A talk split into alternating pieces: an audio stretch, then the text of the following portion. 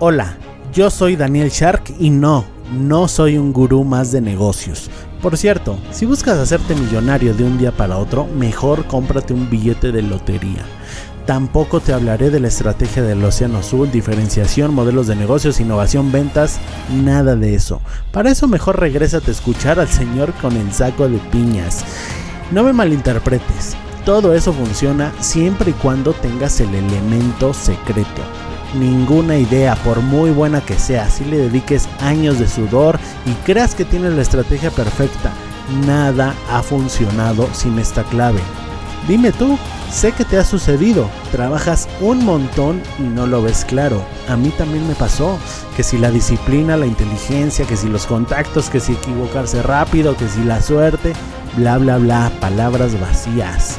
Sí, todo eso funciona, pero la clave de la que nadie te habla esa que tienen grandes como Elon Musk, Richard Branson, Steve Jobs, es que ellos eran sharks. ¿No sabes qué es eso? Bueno, pues descúbrelo aquí en el podcast del futuro Shark. En el año 2007, cuando aún era un pianista amateur con tan solo 3 o 4 años de experiencia, recuerdo que conocí a una persona. Era una cantante, se llamaba Adriana, y ella me inspiraba mucho, pues la verdad tenía mucho más experiencia que yo y edad también.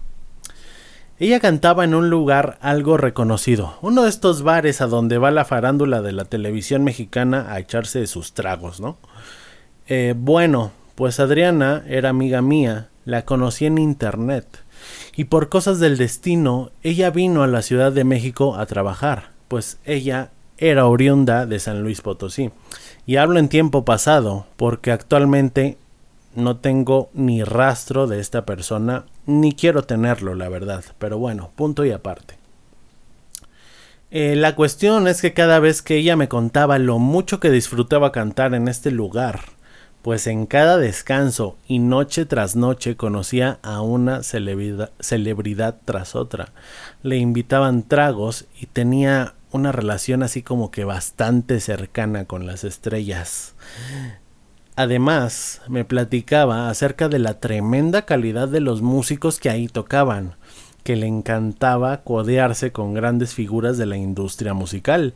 Por ejemplo, el maestro Pablo Garduño, que es un mítico pianista, y otros bastante reconocidos dentro del eh, mundillo musical. El asunto es que esta chica me motivaba mucho, demasiado diría yo, quizás al nivel de excitación, pues ella estaba viviendo aquello que de alguna forma era mi sueño. Yo en ese entonces tocaba en un salón regular de baile, en donde era parte de un grupo versátil que servía pues para amenizar noches de viernes de alcohol y algunos sábados en eventos sociales, ¿no? No es un secreto que dentro del argot musical alguien que toca en eventos sociales, o sea, bodas y 15 años, no necesariamente es un profesional. Eh, de hecho, de esto ya hablé en un eh, capítulo que se llama Playa o Mar Profundo, que te lo recomiendo al 100%, es de mis mejores eh, episodios en el podcast, de verdad te lo recomiendo. Pero bueno, estos, estos fueron mis años de aprendizaje y en ese momento ahí me encontraba, en ese punto de nivel musical. Pues resulta que yo, por más que estudiaba y practicaba en mi casa, no le veía fin a esto. Yo tenía ansias de ya, de ya estar al nivel de los músicos con los que se rodeaba mi amiga, ya quería estar rodeado de gente famosa, ya quería ser reconocido, ya quería tener una oportunidad en aquel círculo. Y por supuesto que eso no iba a pasar de la noche a la mañana, lo cual me frustraba como no tienes idea, ¿eh? al grado incluso de que caí en una leve depresión. Pues bueno, pasó esto y, y otras cosas que no voy a ahondar aquí, pero algo muy parecido me pasó cuando comencé a ir al gimnasio. Si alguna vez has ido al gimnasio a perder peso, te darás cuenta que los primeros de 3 a 6 meses tienes un cambio brutal y extremadamente rápido, si entrenas con la suficiente intensidad, por supuesto. Pero a medida que va pasando el tiempo, pierdes grasa más y más lento. Y si eres el típico ansioso como yo lo fui, te preguntarás, ah, pues qué está pasando, ¿no? Si el mes pasado perdí 6 o 7 kilos y este mes solo llevo 2. Mm, a lo mejor es hora de comer un poquito menos y un poco menos y así hasta que te encuentras en un trastorno de eh, en un trastorno alimenticio severo. Yo incluso, no te miento, llegué al punto de soñar con comida, te lo juro. Pero ¿qué pasa? ¿A qué se debe esto? Pues bueno, mi teoría es que los seres humanos por naturaleza somos impacientes. Queremos todo aquí y ahora mismo.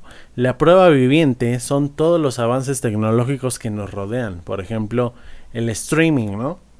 Yo me acuerdo que en los años en los que te conectabas a internet mediante un cable telefónico y este hacía un ruido robótico infernal para conectarse, valga la redundancia. En ese entonces el hecho de bajar un video en internet era algo sumamente lento. Yo recuerdo que para bajar un video de música tenía que dejar mi, computadora conectada toda la noche, irme a dormir y si tenía suerte, a la mañana siguiente el video ya, ya debería estar descargado en mi disco duro. Ahora tenemos al alcance de dos o tres clics millones de videos de música, de archivos, etc y sin necesidad de esperar y siquiera sin necesidad de descargarlos. Ya todo está en streaming. Esto es lo que se, se, le llama la cultura de lo inmediato, de la inmediatez. Cada vez solicitamos más y más velocidad. Pero desafortunadamente, o afortunadamente, como lo quieras ver, la adquisición de habilidades como tocar un instrumento, como ser bueno en el fútbol, como ser gran orador, como perder peso no se pueden acelerar, al menos no demasiado. Eh, tampoco cosas como perder peso, como acabo de decir, o ganar, gas, o ganar masa muscular, a menos que sea con esteroides, claro, y aún así, y aún así, escúchame, requieren un gran sacrificio. Ahora que estoy cultivando mis habilidades sociales, me he dado cuenta de que conseguir ciertos objetivos no es tan fácil como me lo había planteado. La confianza, el carisma, el lenguaje corporal siguen siendo habilidades y como tal hay que pulirlas utilizándolas durante años. El problema es cuando la sociedad y sobre todo los gurús que te quieren vender algo te lo hacen ver como algo muy sencillo y muy rápido. Lo mismo pasa con los negocios, ¿eh? En fin, la lista es interminable. Eh, la moraleja de la historia es que debes tener el suficiente entusiasmo para comenzar algo y no dejarlo. Pero, escucha bien, pero no demasiado como para que el hecho de decir no consigo resultados rápidos te frustre. Y la clave, ¿quieres saber cuál es? Está en ser consistente, pero sin esperar resultados. Pues los resultados llegarán tarde o temprano. Pues la consistencia, la perseverancia, la disciplina, o como quieras llamarle, es el mayor activo que podría tener una persona en esta vida es tu mayor activo. Cultívalo, ejercítalo. Con disciplina lo tienes todo y sin ella no tienes nada. Eso es todo, gracias y que tengas un excelente día, tarde o noche.